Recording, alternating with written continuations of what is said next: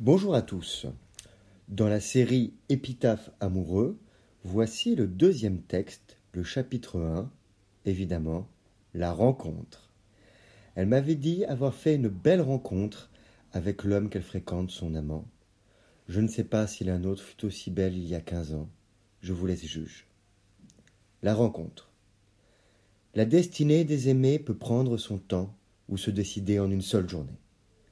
En fouillant dans les éboulements actuels, j'ai déterré une orbe de beauté elfique, le hasard magnifique d'un jour de juillet 2005.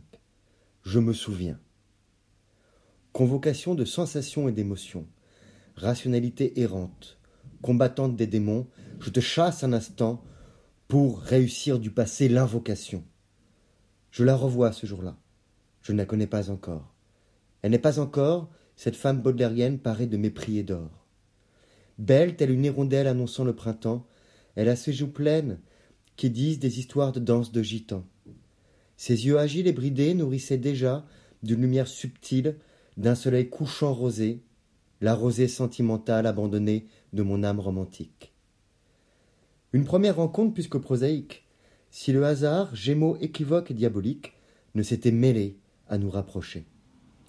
Nous nous sommes rencontrés dans les livres. Il ne pouvait en être autrement, nous les dévorons. Elle en fait des murs tangibles et inconscients qui construisent sa tanière, la sécurité de sa maison. Pour moi, un équipage. Il me mène tantôt en voyage, tantôt en apprentissage.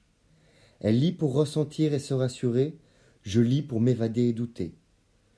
Nos motivations dissemblables n'empêchent que nous estimons Molière, Aragon, Yourcenar, Camus ou Michaud comme des compagnons délectables. Les livres dont nous sommes ivres ce sont, avec les années, accumulées. Elle ne cesse d'en dénicher de nouveaux. Elle adore les titres ésotériques, de ceux qui impliquent le mystère ou les imbrications mémorielles et psychologiques.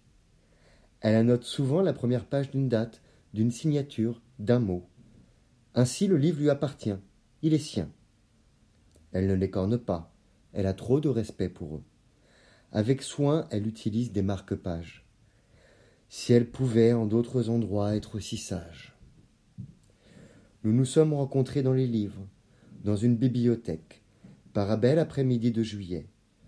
La tour de verre est de la Bibliothèque nationale de France monte des jardins intérieurs aux cieux du treizième arrondissement. Devant l'entrée, elle garde même en été à l'ombre une plateforme où viennent fumer et discuter les étudiants, un café à la main pour faire une pause dans leurs recherches et révisions. C'était mon cas. Je discutais avec mon cousin, un ami, un second frère pour moi, un joyeux drille avec qui je passais le plus clair de mon temps dans ces années-là. De quel sujet parlions-nous? De mon mémoire d'histoire byzantine que je terminais? Des œuvres de philosophie qu'il consultait? Ou de politique et de la marche du monde, comme nous prenons encore souvent plaisir à le faire? Peut-être même d'une fille que nous avions remarquée. Elle vint nous aborder avec le sourire, sourire qui constituait pour moi, il y a peu encore, un petit bonheur tout simple, mais ô combien précieux. Évidemment, elle souhaitait une cigarette. Je en offris une, et tous les trois nous continuâmes la discussion engagée. Durant le reste de la journée, nous nous revîmes à plusieurs occasions pour la même occupation. Je ne doutais pas un seul instant que ce hasard fortuit serait le début de quinze années de vie commune, même d'une seule année.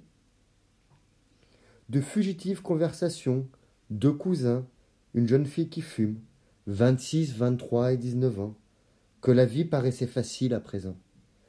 Or, cette époque-là n'était pourtant pas la plus facile de ma vie, bien qu'elle paraisse maintenant douce comme le miel.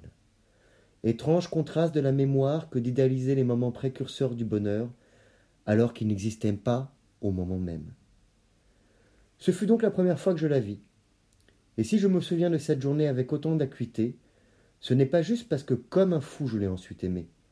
C'est aussi parce que l'après-midi passé, quand chacun se rendait vers la soirée qu'il attendait, la rencontre n'était en fait pas encore terminée. À suivre, évidemment. Je vous remercie pour votre écoute et je vous dis à bientôt sur lescoursjulien.com. Au revoir.